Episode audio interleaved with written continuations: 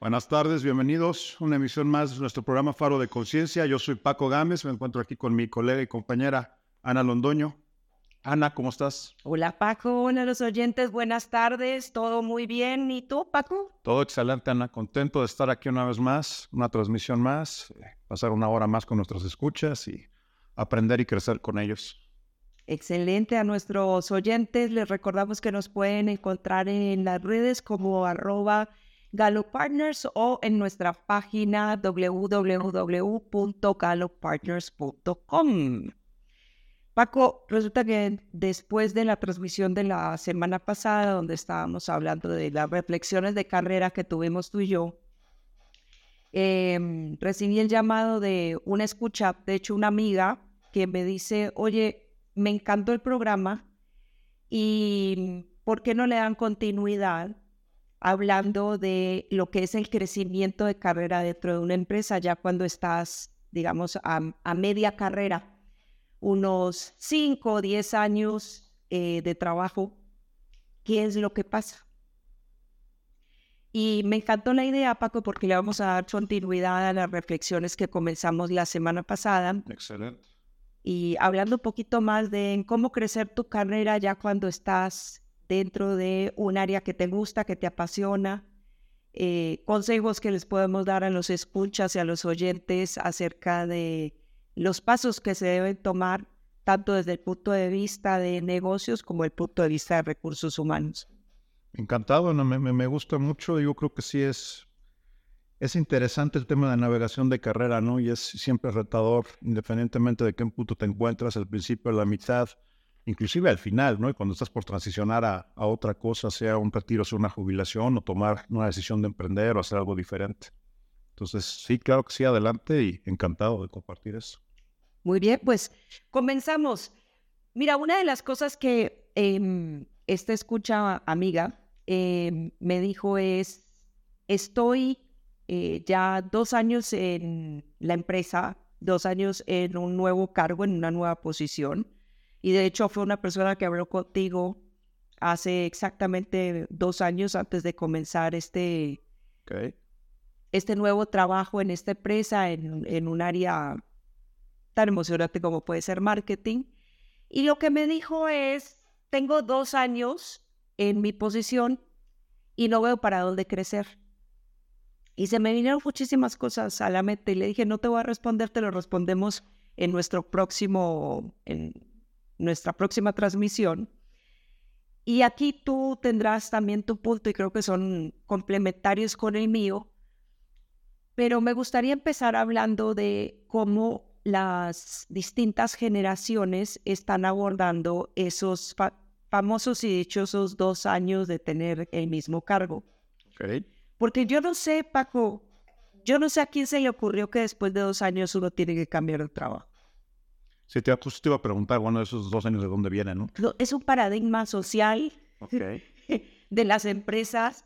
Yo me acuerdo cuando yo comencé en, eh, por allá en mis inicios, pues sí había como un lineamiento de que en dos años tú ya habías eh, dado el magistry, ya, ya tenías en la experticia del cargo y podías seguir creciendo, pero no quería decir eso que tenías que cambiar de posición sí me quedé pensando desde cuándo viene esa idea que cada 24 meses tienes que cambiar de posición.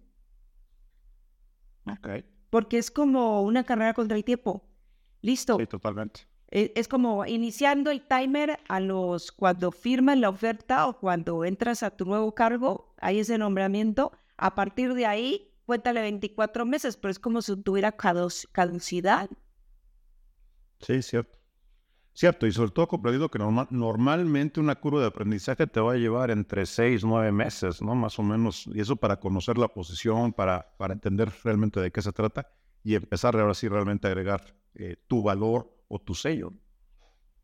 Así es, y muchas de las veces en, en, esos seis a nueve meses, pues tú ya te sientes cómodo dentro de tu posición, empiezas a agregar valor y a partir de ahí también empiezas a hacer la posición tuya que es algo que dentro del área de recursos humanos, pues nosotros normalmente manejamos perfiles de puestos con actividades bien genéricas. pero la realidad, lo, lo más difícil de reemplazar una persona en una posición es cuando la persona le puso ese tinte personal a ese cargo y lo hizo suyo y lo hizo crecer de acuerdo a sus capacidades. Y creo que tú lo tuviste dentro de las personas que lideraste en, tu equipo. Sí, totalmente de acuerdo. Más o menos es lo que les lleva y es cuando empiezas a ver que realmente dominan la posición, realmente empiezan a construir y a generar el valor eh, sobre lo que conocen y es donde realmente empiezas como a, a conectar y a construir, ¿no? Y creo yo que después de esos 24 meses, pues ya, ya has hecho la posición tuya, pero eso no quiere decir que no puedas seguir creciendo dentro de tu misma posición. Y aquí hay una realidad. Eh, hay, las organizaciones tienen un tamaño. Eh, puede estar bien dimensionado o no ese tamaño, que eso ya es otra discusión, pero hay organigramas de acuerdo al tamaño de la compañía, ¿no? Me imagino que tú en el área de finanzas y en el área de ventas, pues tenías cierta cantidad de recursos dentro de tu área para poder ejecutar ese trabajo. En la medida que tu área o la empresa no crezca, esa cantidad de posiciones y ese organigrama no se va a poder modificar para acompañar el crecimiento de las personas. y muy clásico en las áreas, en las áreas eh, relacionadas, o sea, ventas, todas las áreas variables, ¿no? Que van, que van dependiendo del 100% del tamaño de la operación. Eh, ahora con la pandemia que pasamos, las primeras posiciones impactadas pues eran las de ventas, eran las de servicio al cliente. ¿Por qué? Porque la operación disminuyó, ¿no? Entonces, a medida que la, que la empresa se ajusta en tamaño, se ajusta el número de posiciones el número de, de oportunidades que hay en ese sentido, ¿no? Se vivió mucho y lo vimos mucho con las empresas de tecnología, ¿no? Amazon, Google, etcétera, tuvieron crecimientos impresionantes durante este periodo porque todo se, movió a un, a un mundo en línea donde les facilitaba todo lo que ellos vendían. Una vez que esto sucedió, pues escuchamos de los 12 mil eh, personas menos aquí, los, 20 mil para allá, recortes masivos en estas, en estas empresas. Es, es claro, claro ejemplo, ¿no? Eh, no es una contracción como tal de que las personas no estén ejecutando es una contracción del tamaño de la empresa, del mercado y por lo tanto pues hay que ajustar el número de posiciones. Entonces ahí mencionas algo que para mí es bien crítico y, hay que considerarlo como profesional dentro del ámbito laboral. Las empresas tienen una estructura, ¿no? Eh, que se la da el mercado, que se la da a su operación, se la da todo. ¿Qué podemos hacer los profesionales dentro de esa empresa para seguir creciendo cuando la estructura de la organización, digamos, ha llegado a su máximo en ese momento? Yo creo que hay un par de cosas, y hay un par de conceptos que quizás vale la pena que vayamos introduciendo aquí a la conversación, porque este, este mundo de, de crezco cada 24 meses o cada 30, lo que sea, eh, voy caminando, voy ascendiendo, quiero crecimiento, voy cambiando en la posición, es quizás el patrón, de, patrón clásico de la escalera, ¿no? de, la, de la carrera de la escalera, que es el que tradicionalmente hayamos vivido durante mucho tiempo. Yo creo que el día de hoy se trata más de un patrón de mosaico, una carrera de mosaico. ¿Ya, ya qué voy con eso? Eh, no necesariamente tienes que quedarte cuadrado en la posición o en las funciones o en el conocimiento que tienes en la posición en la que estás tienes la gran oportunidad de trabajar con otras áreas, en otros proyectos, en otras cosas y empezar a desarrollar una carrera que se vea más como un mosaico, ¿no? como un conjunto de actividades o de posiciones eh, e inclusive de un liderazgo donde, donde tú puedes influir. Eh, y esto, yo, yo, yo, yo, lo platicaba mucho con, con, mis equipos en su momento, ¿no? Eh, para ejercer tu liderazgo no tiene que reportarte la gente, no tiene que ser un tema de que trabajen para ti ¿no? Y tú tienes la oportunidad de trabajar con otras áreas, con otras funciones, aprender de ellas, inclusive hacer que esa gente de alguna manera trabaje para ti, eh, apoyándote, creciéndote, este, dándote información, etcétera. Y empiezas a manejar una carrera donde ya no estás con una visión de pues tengo que correr, que crecer verticalmente. En mi caso, al, final de mi carrera corporativa es un claro ejemplo porque no seguí creciendo en finanzas. Me moví a áreas comerciales, me moví a un área de ventas eh, que pues tradicionalmente no se esperaría eh, y eventualmente dirigir un negocio, ¿no? Y es justo lo que me refiero con una carrera de portafolio donde no necesariamente tienes que crecer en esa escalera de una manera vertical o estar buscando esa siguiente posición. Puedes buscar oportunidades también en, otras áreas, otras funciones, eh, seguramente tienes una experiencia, una expertise que es adicional o diferente del que solamente tu misma posición te da. Sí, interesante eso porque te va a dar también conocimiento de otras áreas y te va a hacer un profesional muchísimo más integral. Y, y hay que tener algo en consideración, es algo bien básico, pero vale la pena mencionarlo. La mayoría de las estructuras organizacionales con las cuales hoy nos enfrentamos es piramidal. Entonces, eso indefectiblemente hace que la base de la pirámide tenga más personas y la, la cúpula de esa pirámide tenga muchísimas menos personas.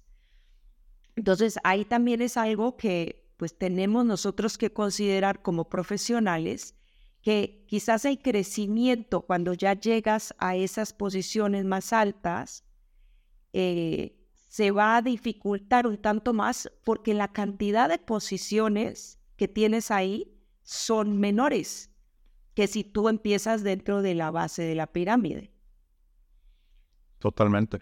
Eh, son menos, menos, a medida que subes más, menos posiciones, menos escalones, ¿no? Y más nivel de experticia y de conocimiento y de habilidades, em, tanto blandas como duras, vas a tener que demostrar para poder seguir creciendo. Pero aquí sí hay una realidad que es eh, pues el crecimiento de una carrera profesional se tiene que dar a la par de la estructura organizacional en la que te encuentres. Y, creo que también hay un tema, Ana, porque tendemos, y es muy común, sobre todo en cierto momento de nuestras carreras, eh, a buscar la siguiente posición y tener una idea de la siguiente posición, no necesariamente un mapa de carrera y no necesariamente un plan de carrera, ¿no? ¿Qué es lo que yo quiero hacer con mi carrera? Estamos hablando de mi carrera, estamos hablando de los 20, 30, 40 años que le vaya a dedicar. Y si bien no, o sea, yo no recomiendo y no espero que tengan un plan a detalle para 40 años, sí cuando menos que tengan diseñado cómo se ve como carrera, no como posición, no como función, como carrera, los siguientes 10. ¿no? ¿Y por qué insisto en el como carrera? Porque una posición no es una carrera. Tú puedes tomar una posición y, no necesariamente significa este, que estás avanzando en la carrera, o puedes tener una visión de dónde quieres estar en los 10 años, y como decía hace rato, cuáles son las funciones o cuáles son las cosas que requiero saber, ¿no? Para, para poder... Yo cuando, cuando reflexiono un poco sobre mi experiencia, creo que lo que me hizo crecer, en, primero en el área de finanzas y después moverme a otras cosas, fue justo aprender otras áreas. ¿no? Entonces, de repente, en algún momento era un financiero que sabía de manufactura, que sabía de ingeniería, que sabía de la parte comercial, que sabía... Y eso fue lo que cuando lo sumas, pues te permite ir tomando esa profundidad y ese crecimiento, ¿no? Eh, versus nada más estar viendo el escalón siguiente. Y lo que mencionas de los 10 años hacia adelante es crítico porque muchas veces el crecimiento que la organización o la empresa puede ver para el individuo no necesariamente está alineado con ese plan de los 10 años. Ese plan de los 10 años eh, tiene que estar eh, homogeneizado no solamente desde el punto de vista profesional, sino en armonía con eh, lo que estás viviendo y lo que quieres vivir a nivel personal. Entonces, muchas veces, eh, sin entender la envergadura de lo que puede traer esa promoción, las personas se, se embaucan o se meten en, en esos o aceptan ciertas responsabilidades sin entender que eso va a traer consecuencias desde el punto de vista personal eh, que quizás no están dentro de los planes, o quizás sí, ¿no? Hay, yo he trabajado con muchas personas que siempre priorizaron mucho más la parte profesional que la personal, asumiendo las consecuencias, porque eso es lo importante de todo esto, es asumir que van a haber consecuencias y tener conciencia de cuáles son esas consecuencias que se están asumiendo. Porque crecer dentro de esa pirámide puede representar cierto nivel de sacrificios y hay que saber hasta qué punto los quieres asumir. Sí, totalmente. ¿Y qué tanto quieres que eso sea parte de, tu día a día, de tu carrera, de tu vida? ¿no? Porque lo que dices es totalmente cierto. O sea, difícilmente un aumento de, posición viene sin un aumento de responsabilidad, sin un aumento de actividades y sin un aumento de, cosas que hay que entregar o que hay que colocar en la mesa. ¿no?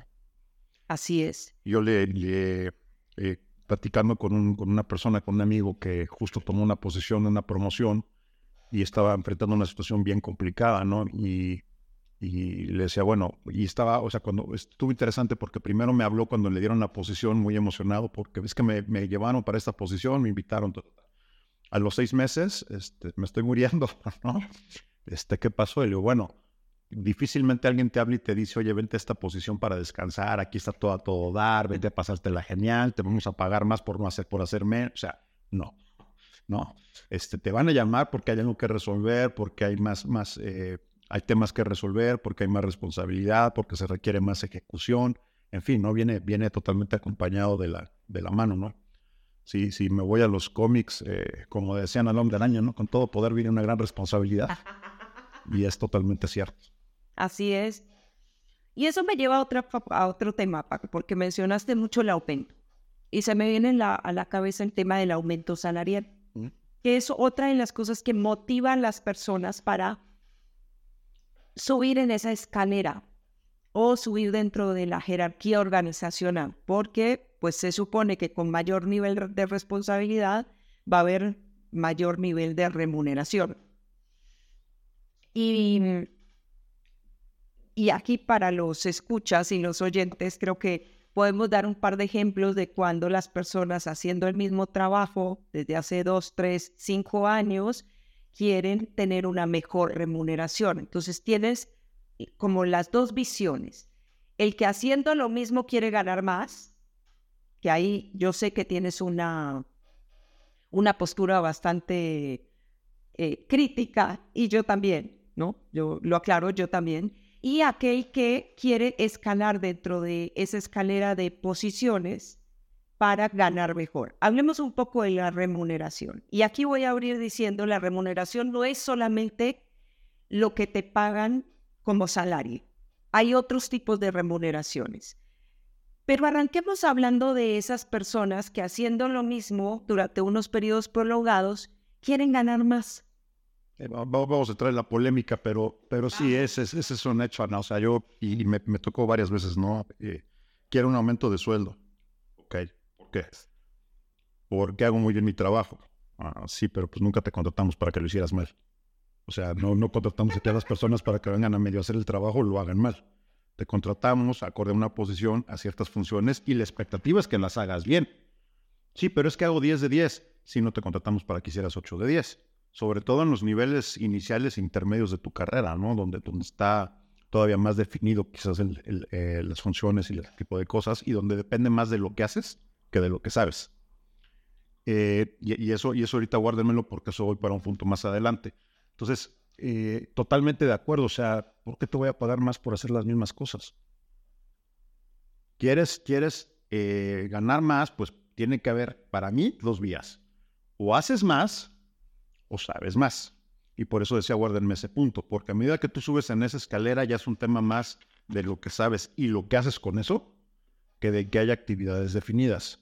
¿no? En una posición cuando tú manejas un negocio no es que llegues a tu día a día y digas, ah, hoy tengo que enviar el reporte 1, 2 3, tengo que hablar con... No, o sea, vas a llegar a tomar situaciones donde te van a presentar problemas, vas a tener que traer tu experiencia a la mesa y, lo que para mí es más importante en ese tipo ya de posiciones, tomar decisiones. Y son posiciones en las que ya no es la empresa la que te dice lo que tú tienes que hacer, eres tú en base a tu experiencia diciéndole a la empresa qué es lo que tiene que hacer. ¿no? Y así cuál es el curso de dirección recomendado para el equipo, para la región, etcétera, dependiendo del tamaño de, posición que tengas.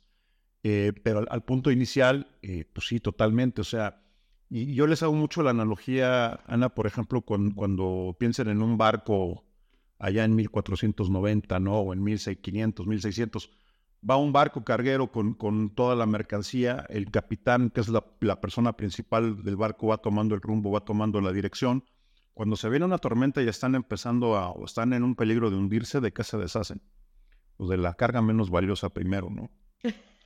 Y después empiezan a subir y después, pero es literal, sueltas primero el lastre. Sí. Y lo último que quieras soltar, pues es la persona, es el capitán o es la persona que toma las decisiones. Lo mismo pasa en una empresa. Cuando viene un problema, cuando viene una situación, de lo primero que te vas a soltar es del lastre.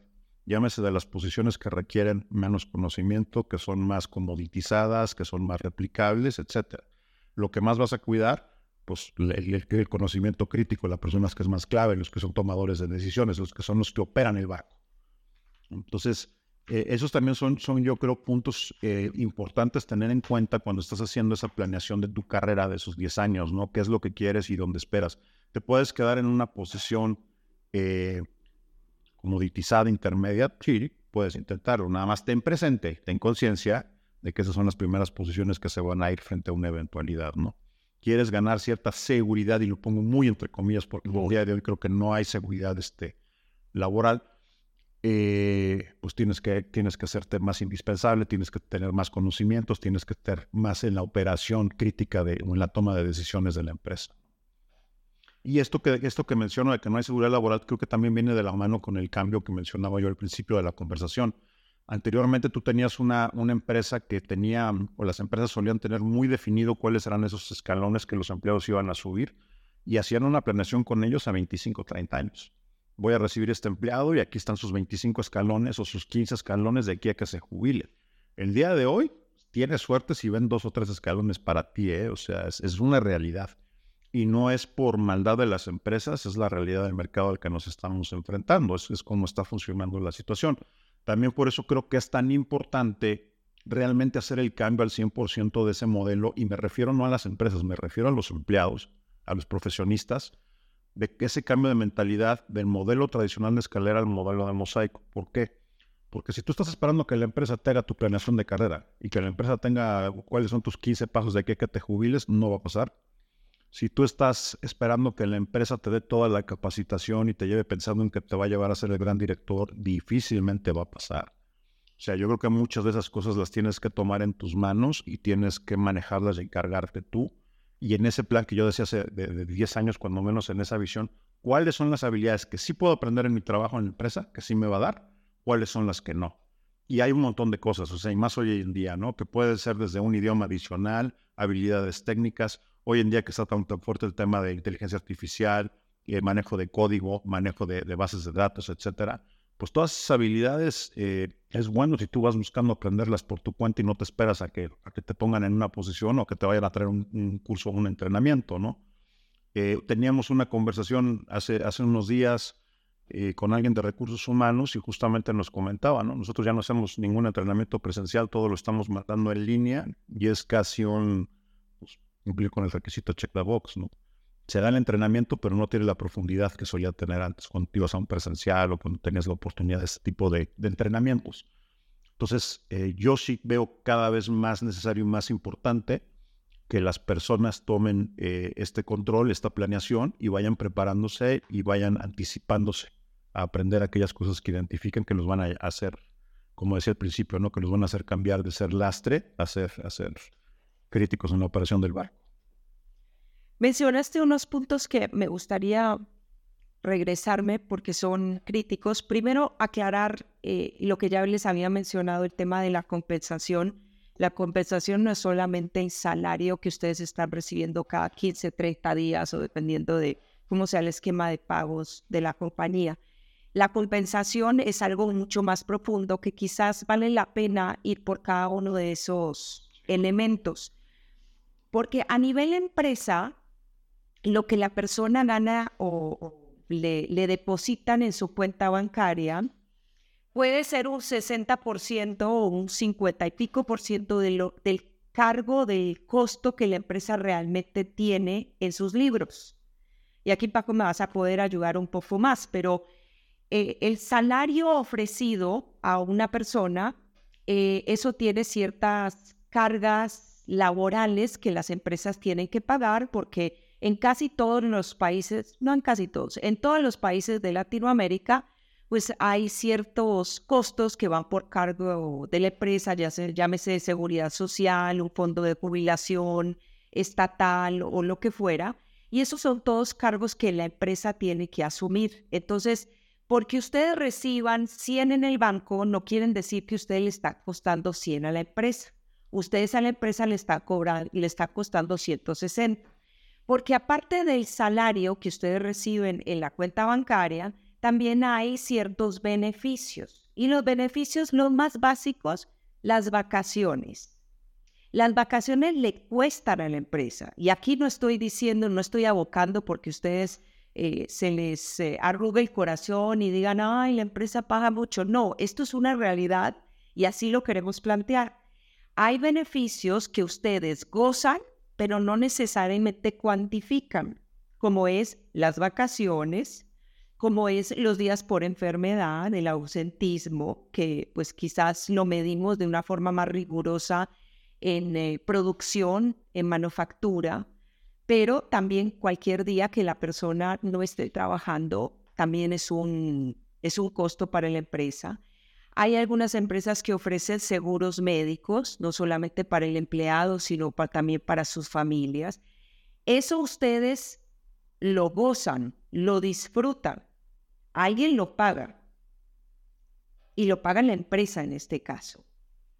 Y, si puedo decir, Ana, también hay un gran diferenciador que, quizás es otro rubro, pero, pero lo pongo aquí en consideración por el tema del costo, eh, que lo vimos en la pandemia, ¿no? La gran diferencia entre estar en una empresa que, su reacción fue recortar a todo el mundo y decir cerramos operaciones versus aquellas empresas que decidieron aguantar, pagar salarios, sostener a las personas, mantener la operación, hacer lo posible, etcétera.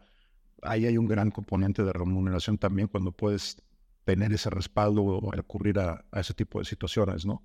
Eh, quizás es parte del salario emocional que me imagino vas a tocar más adelante, pero, pero o sea, lo pongo en la mesa porque también son costos con los que la, con los que la empresa decide correr. No, todas, y para mí ese es un gran diferenciador de, de, si es una empresa en la que me gustaría estar. Sí, y ahí, ahí hace parte, eso, eso que tú le llamas salario emocional, hace buena parte de lo que es la cultura organizacional y la cultura de las empresas, que sí, me gustaría ahondar en ese tema pero no sin antes terminar con lo que es el, costo y el, la compensación, también son los bonos. Eh, un costo que el, empleado lamentablemente no recibe, pero es un costo que está ahí, es toda la infraestructura que hay que tener para que la persona fuera ir a trabajar, tener su computadora, eh, entonces, cuando se está haciendo el presupuesto para un nuevo cargo, una nueva posición dentro de una empresa, no es simplemente lo que el, empleado vaya a recibir en su banco. Y esto es para conocimiento general. Otra vez, no es para que se les arrugue el corazón, pero está toda la parte de seguridad social, están los beneficios, que pueden haber también bonificaciones, pueden haber eh, pagos extraordinarios, eh, la infraestructura, para tener a la persona dentro de la oficina, agua, luz, teléfono. Eh, bueno, teléfonos ya creo que nadie paga, pagan celulares, eh, pero sí la infraestructura de la oficina, si se les da algún vale de despensa, vale de comida, todas esas cosas hay que considerarlas también como costo de la empresa. Eh, entonces, otra vez, para que ustedes tengan conciencia que los 60 que ustedes reciben en el banco o los 100 que ustedes reciben en el banco no es el costo que la empresa tiene.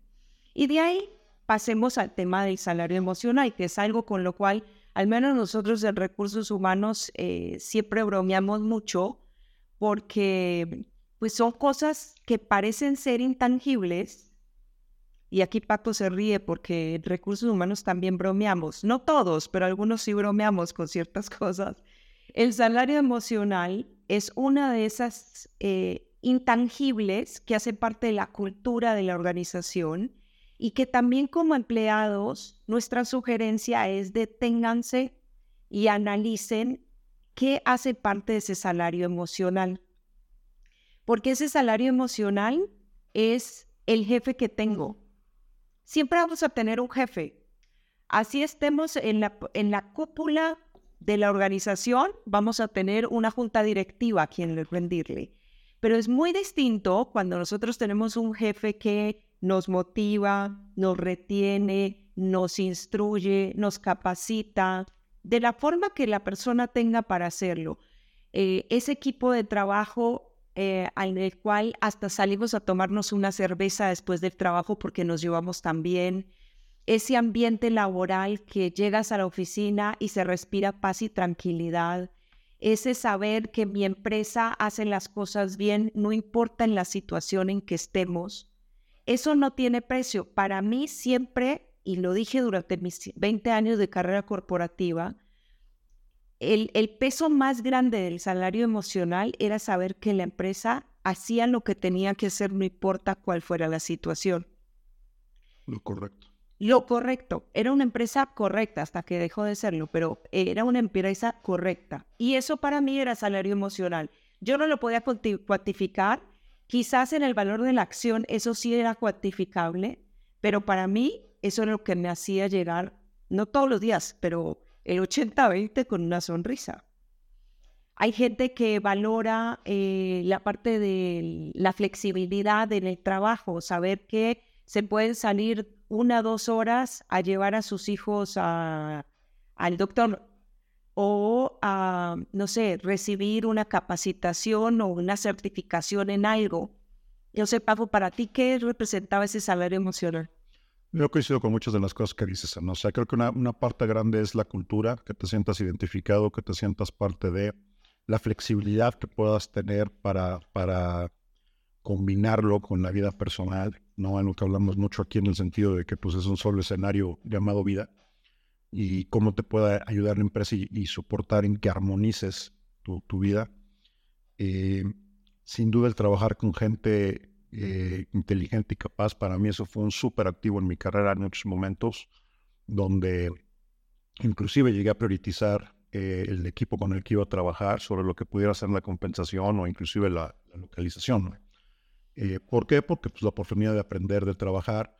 Mencionaste en algún momento el tema de los jefes. También tuve la oportunidad de trabajar para, para y que yo lo busqué, que, que decía quiero trabajar para él algún día gente de la que aprendí muchísimo, ¿no? Al, haberme dado la oportunidad de, trabajar.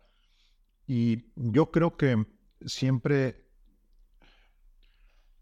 en un mundo ideal, ¿no? Porque la, parte económica y la necesidad económica siempre está ahí, es un hecho. Pero a veces tendemos a priorizar más esa parte que otro tipo de beneficios que a la larga van a, van a ponderar muchísimo más. Y yo me acuerdo cuando inicié mi carrera, no, no cuando inicié mi carrera, pero cuando inicié la carrera en la última empresa en la que trabajé, eh, mi compensación quizás era un 30, 35% por debajo de lo que ganaba mi generación, ¿no? En, otras posiciones. Y el comparativo era fuerte en ese momento, así como que decía así, híjole, eh, pues estaría haciendo bien. La realidad es que eso se corrigió en el, tiempo y mucho de esa corrección, corrección, yo déjame llamarlo así, ese ajuste, digamos, no necesariamente que fuera incorrecto, eh, vino en función de todo eso extra que yo tuve en términos de aprendizaje, la gente con la que trabajé, las oportunidades que generé, en la red de contactos que se generó. Eh, no, pues o sea, muy arriba, ¿no? Al, final de la carrera. Entonces, eh, creo que es una parte importante y creo que también tiene mucho, mucho que ver, y esto es algo que hay que considerar, con la calidad de vida que vas a tener, hablando de vida de manera integral porque te va, de nuevo, la, medida y la, facilidad que tengas para armonizar eh, esa parte profesional con, tu vida personal va a pesar muchísimo, eventualmente, ¿no? Muchísimo, lo, vivimos. Eh, también tuvimos compañeros, como tú mencionabas al principio del programa, eso de priorizar solamente vida, vida profesional. Sabes las consecuencias, las asumes, las pagas, pero no por eso son menos costosas, ¿no? Y, oh, no por eso este, es más fácil. Entonces es, es bien importante también eh, tener en cuenta el impacto que eso va a tener. No es que me ofrecen una nueva posición, pero tengo que manejar una hora y media de ida y una hora y media de vuelta, tómalo en cuenta. O sea, no estoy diciendo no lo tomes, pero tómalo en cuenta porque va a cambiar la manera y el humor del que vas a llegar a la oficina, va a cambiar la manera y el humor en el que vas a llegar a tu casa y por lo tanto va a cambiar la percepción que vas a tener de tu familia y de tus hijos cuando llegues en ese, en ese momento. Así es. Entonces es, es importante. Sí, Paco. Em, consideren esto, tenganlo presente en, el día a día. Está bueno que también en, forma de practicar la gratitud entiendan por lo cual están agradecidos en su empleo actual. Eh, y como tú bien dices, el tema de, pues todos necesitamos el dinero para vivir, ¿no? Para pagar nuestro, nuestra vida. Eh, pero hay otras cosas que también priman bastante. Y esto me lleva, Paco, a uno de los temas que me gustaría compartir con nuestros oyentes el día de hoy es cómo trabajar a conciencia por esa posición, ese cargo o esa, esa proyección que tú ves, porque quizás la proyección no se defina solamente en el cargo, sino como esa visión de los 10 años. Eh, ¿Cuáles son, digamos, nuestros tips más genéricos y también en lo específico de cómo irnos preparando? Y mencionaste un tema que es un tema para nosotros del día a día, que es el tema de capacitación, eh, entrenamiento y demás. Hay una realidad y, creo que la gente, no sé si ya se han dado cuenta, pero es una realidad a viva voz. La pandemia modificó los presupuestos de capacitación y entrenamiento de las empresas. ¿Por qué? Y esto cualquier persona que esté en finanzas y Paco lo puede explicar bien a detalle. Cuando tú sacas algo del presupuesto porque no lo usaste, al año siguiente ya no lo tienes. Entonces, cuando entramos en la pandemia por allá en febrero, marzo del 2020, pues los presupuestos de capacitación se traducieron en otro tipo de, de presupuestos porque teníamos que pagar pruebas COVID o PCR o mandar la gente a la casa, lo que fuera. Pero ese presupuesto grande o pequeño que la empresa tuvo se eliminó en el 2020 porque esa no era una necesidad. En el 2021, obviamente, como se había eliminado en el 2020, pues no existió en el presupuesto y así vamos en el 2023 y apenas ahora se está empezando a construir otra vez un pequeño, una pequeña bolsa y esto hablamos en manera muy general en el mercado, una pequeña bolsa de lo que es entrenamiento y capacitación. Lo que es técnico y que requiere una certificación para la empresa, eso se mantiene, porque no importa si haya COVID o no COVID, eso se mantuvo. Pero ya más el entrenamiento para los empleados, para su crecimiento y demás, eso las empresas que lo tenían lo eliminaron y ahora se está volviendo a construir, pero de otra forma. ¿Qué opinas tú de eso? ¿Cómo lo has visto, Paco, tú desde un punto de vista más financiero? Yo creo que hay varios aspectos, de por qué eso ocurrió. O sea, como bien mencionas, primero fue el impacto financiero que, se tuvo, ¿no? Y, pues hubo que ajustarse a esta nueva realidad de costos. Ahora, una vez que, una vez que nos ajustamos, pues claramente también hay que ver y empezamos a planear hacia adelante qué es lo que sigue, ¿no? ¿Por qué? Porque empiezo a recuperar. Probablemente muchas empresas vieron su nivel de ventas caer durante y eso fue parte de lo que más que hacer. Sí, o sea, lo que mencionaba al principio, las que, las que estaban en el mercado de todo lo que era en línea o lo que eran actividades críticas, pregúntale a la gente de, las entregas a domicilio, ¿no? Todo lo que fue entrega a domicilio, Corner Shop, todas estas empresas que surgieron en la pandemia, este, Uber Eats, eh, etcétera, fueron al cielo. ¿Por qué? Porque pues estaban en el mercado que, que, creció, que se, que se expandió. Y pero pues las que no, y las que tuvieron que cerrar operaciones, las que no, las que dependíamos de tener un, lugar presencial, donde teníamos que tener trato con una persona, pues vimos una contracción fuerte de las ventas. Y al, ajustarse los ingresos, pues lo que cualquier hogar tienes que ajustar los gastos, ¿no? Idealmente. Entonces fue lo que las empresas hicieron. Eh, a medida que ahora las empresas están recuperando o se han recuperado los niveles de ventas, no necesariamente hemos regresado los mismos niveles de gasto. ¿Por qué? Pues porque siempre se engolosina uno teniendo más dinero en la bolsa, ¿no? Ese, es un hecho y eso pasa en las empresas, pasa en las casas, pasa en todos lados. O reprioritizas en qué vas a gastar. También creo que hay un tema donde, donde todavía no terminamos de entender el nuevo escenario. ¿A qué voy? En el mundo pre-pandemia eh, había muchas actividades que requerían, por ejemplo, interacciones cara a cara. La manera de vender, la manera del servicio al cliente era cara a cara pues tú tenías que dar, por ejemplo, entrenamientos en términos de liderazgo, en términos de comunicación, etcétera, de ese tipo. Ahora, muchas de esas actividades se quedaron virtuales. Sí. ¿No? Eh, le encontraron un gusto tremendo, por ejemplo, a todo lo que era compra en línea. Entonces, hay muchas tiendas, inclusive departamentales, que ahora su mayor actividad sigue siendo en línea, no es presencial. Entonces, la capacitación que tengo que dar o el tipo de venta es diferente. A lo mejor ya no tengo que capacitar a los vendedores de piso, sino que tengo que capacitar a, mi gente de servicio al cliente por teléfono, ¿no? Por dar un ejemplo. Sí. Entonces, creo que también estamos en ese, en ese ajuste y, en la construcción de esos presupuestos desde el punto de vista financiero. También todavía se está entendiendo eso, ¿no? También se está ajustando eso, donde realmente tengo que reacomodar, dónde tengo que gastar, dónde no tengo que gastar. Eh, y si yo se lo traduzco en un presupuesto de entrenamiento y capacitación, pues qué es lo que tengo que entrenar y qué es lo que tengo que capacitar. excelentes puntos los que menciona y eso nos lleva a que hoy la capacitación que un profesional pueda requerir la va a tener que buscar en otras fuentes y con otros recursos. ¿Y a qué vamos? Y esto lo mencionamos en, en nuestra última transmisión. Hoy por hoy tenemos acceso a toda una plataforma digital en Internet eh, que nos permite aprender de lo que nosotros queramos. Entonces, aquellas personas que todavía están esperando que la empresa las capacite, pues aquí hay un shock de realidad. Ustedes se pueden seguir capacitando y esto para nosotros es algo crítico cuando uno tiene ese plan a 10 años o tienes un objetivo en mente, que la empresa no esté destinando los recursos para capacitarte, no quiere decir que tú en tu tiempo, con tus recursos, no lo puedas hacer.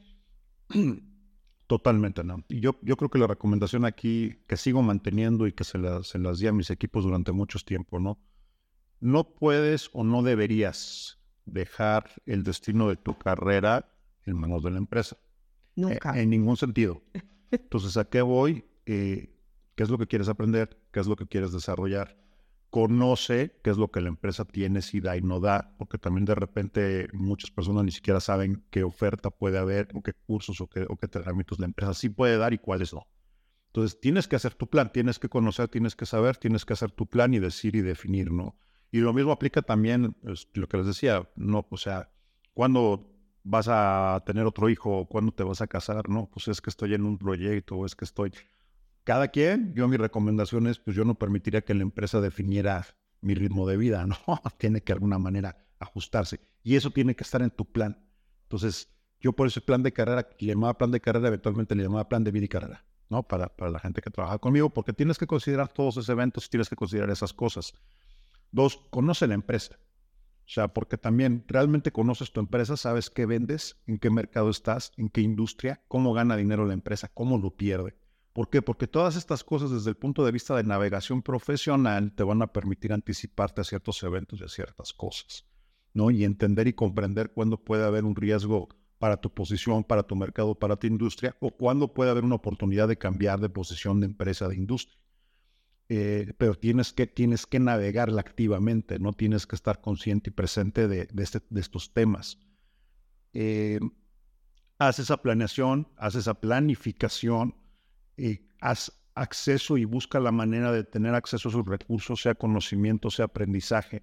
¿Quiénes son las personas críticas? ¿No? ¿Quiénes son los líderes con los que tienes que... No es a quien conoces, es quien te conoce. Así a 100% en la navegación profesional aplica eso. Eh, y quieres que te conozcan eh, por lo bueno. No, definitivamente. Lo cual me lleva a otro, a otro punto que también yo siempre les recomiendo. Eh, yo siempre fui en mi, en carrera, cuando menos en, esta empresa, en General Electric, desde que empecé, no era Francisco Gámez, no era Javier Gámez, era Paco Gámez.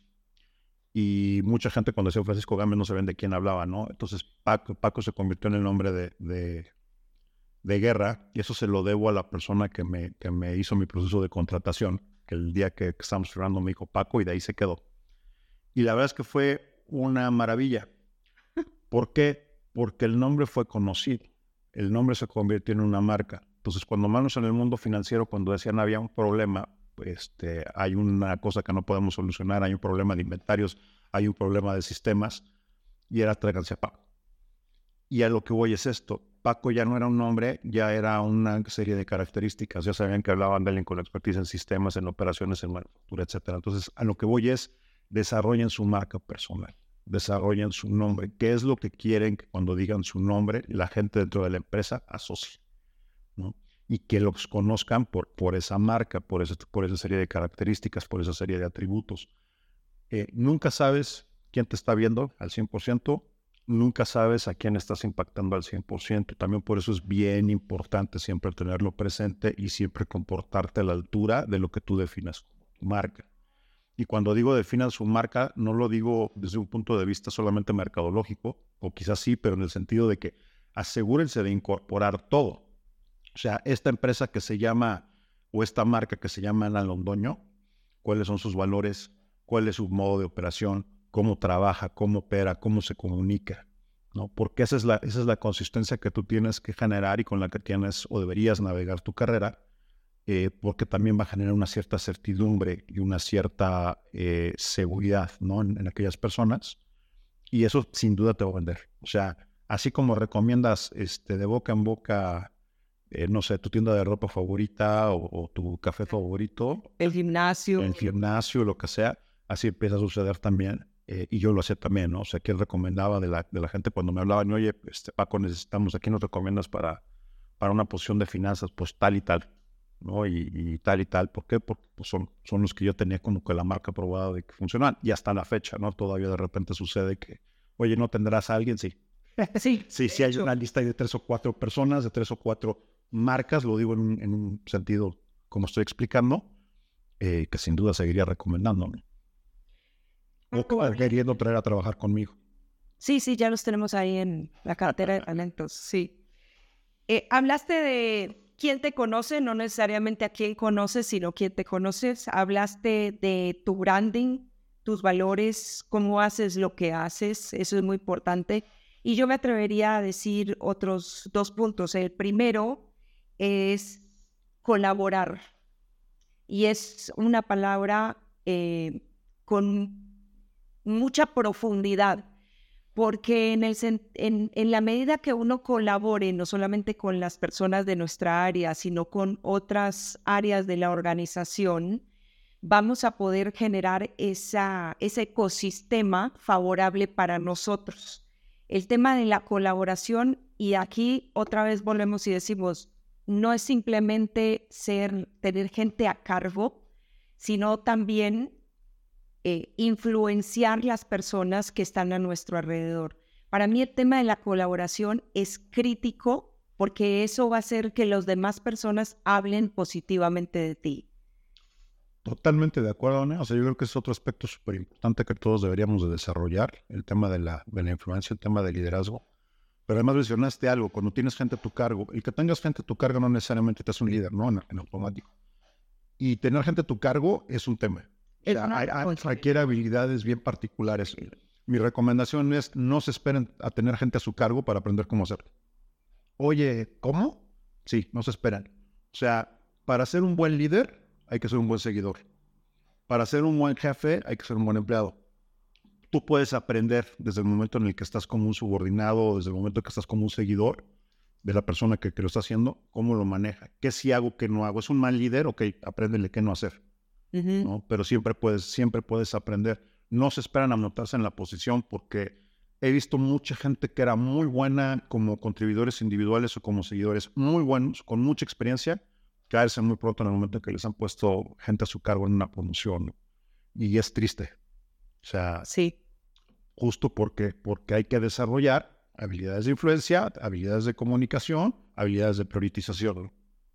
Así es. Y Pablo, también hay, hay un mito que dice todo el mundo tiene que tener su equipo, su gente a cargo. Eso no es, eso no es cierto. Eh, hay personas que, pues por A, B o C motivos, no despliegan estas habilidades de influencia, de colaboración, de buena comunicación y demás y prefieren quedarse como eh, contribuidores individuales, como empleados. Eso está bien igual.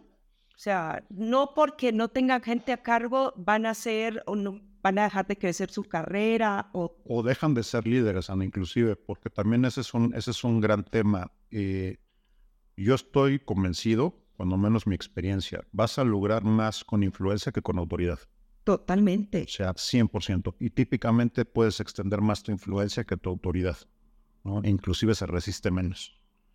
Y, ese, es el, ese es el tema, ¿no? Yo decía a mis equipos y yo también lo aplicaba, este, no importa si estamos en tu organigrama, vamos a conseguir trabajar en colaboración, vamos a conseguir, no importa si es de mi área o no, necesito el apoyo, entonces vamos a buscar, vamos a vender. Ahora, también el tip que yo les decía es, antes de pedir, ofrece. ¿no? Yo lo veía como un, como un tema de intercambio en el sentido de, antes de que le vayas a ir a hacer un retiro, haz de un depósito en su cuenta emocional. Sí. Entonces, ofrece algo, qué es lo que ellos van a ganar, qué es lo que les vas a traer toda la mesa, por qué quieres que sean parte del proyecto, por qué quieres que te den esa información y después hacen, la, solicitud, ¿no? Eh, siempre. independientemente de que, de que haya una razón para hacerlo, porque de repente se nos olvida que todos estamos en el mismo barco y de repente se nos olvida que trabajamos con personas, no con máquinas. Así es, y es mucho de la culpa que se maneja dentro de cualquier organización, cualquier equipo.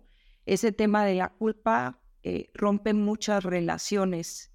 Totalmente. Y, y lo que estamos buscando es de construir todos juntos, y la palabra construir nos lleva a crear, a colaborar, a influenciar de una forma en un buen plan. Eh, y volvemos a lo mismo, no tiene que ser desde la formalidad del título, sino también desde la informalidad del liderazgo, que es lo que podemos nosotros ejercer todo el día, todos los días, desde que nos levantamos hasta que nos acostamos, y no solamente en el ambiente laboral, cuando vas al supermercado, cuando estás caminando por la calle, o sea, esos son eh, rasgos muy personales que más allá de, la, posición o el cargo que tú ocupes dentro de una empresa, es algo que te va a acompañar siempre. Entonces, la informalidad del liderazgo es algo que nos va a hacer, va a ser una diferencia entre nosotros. Y volvemos a lo mismo. No, nunca sabemos quién nos está mirando y aquí estamos impactando en el día a día. Y esas son las personas que después van a hablar de nosotros y nosotros sin saberlo. Entonces, eh, como para recapitular, eh, hay que tener un plan, ¿no? un plan que sea tuyo, que sea en armonía entre lo profesional y, lo, lo, que es vida personal, o sea, un plan de vida. Sí, administrarlo, ¿no? Y administrarlo eh, no dejes que la empresa, la organización o tu jefe defina ese plan, defínelo tú.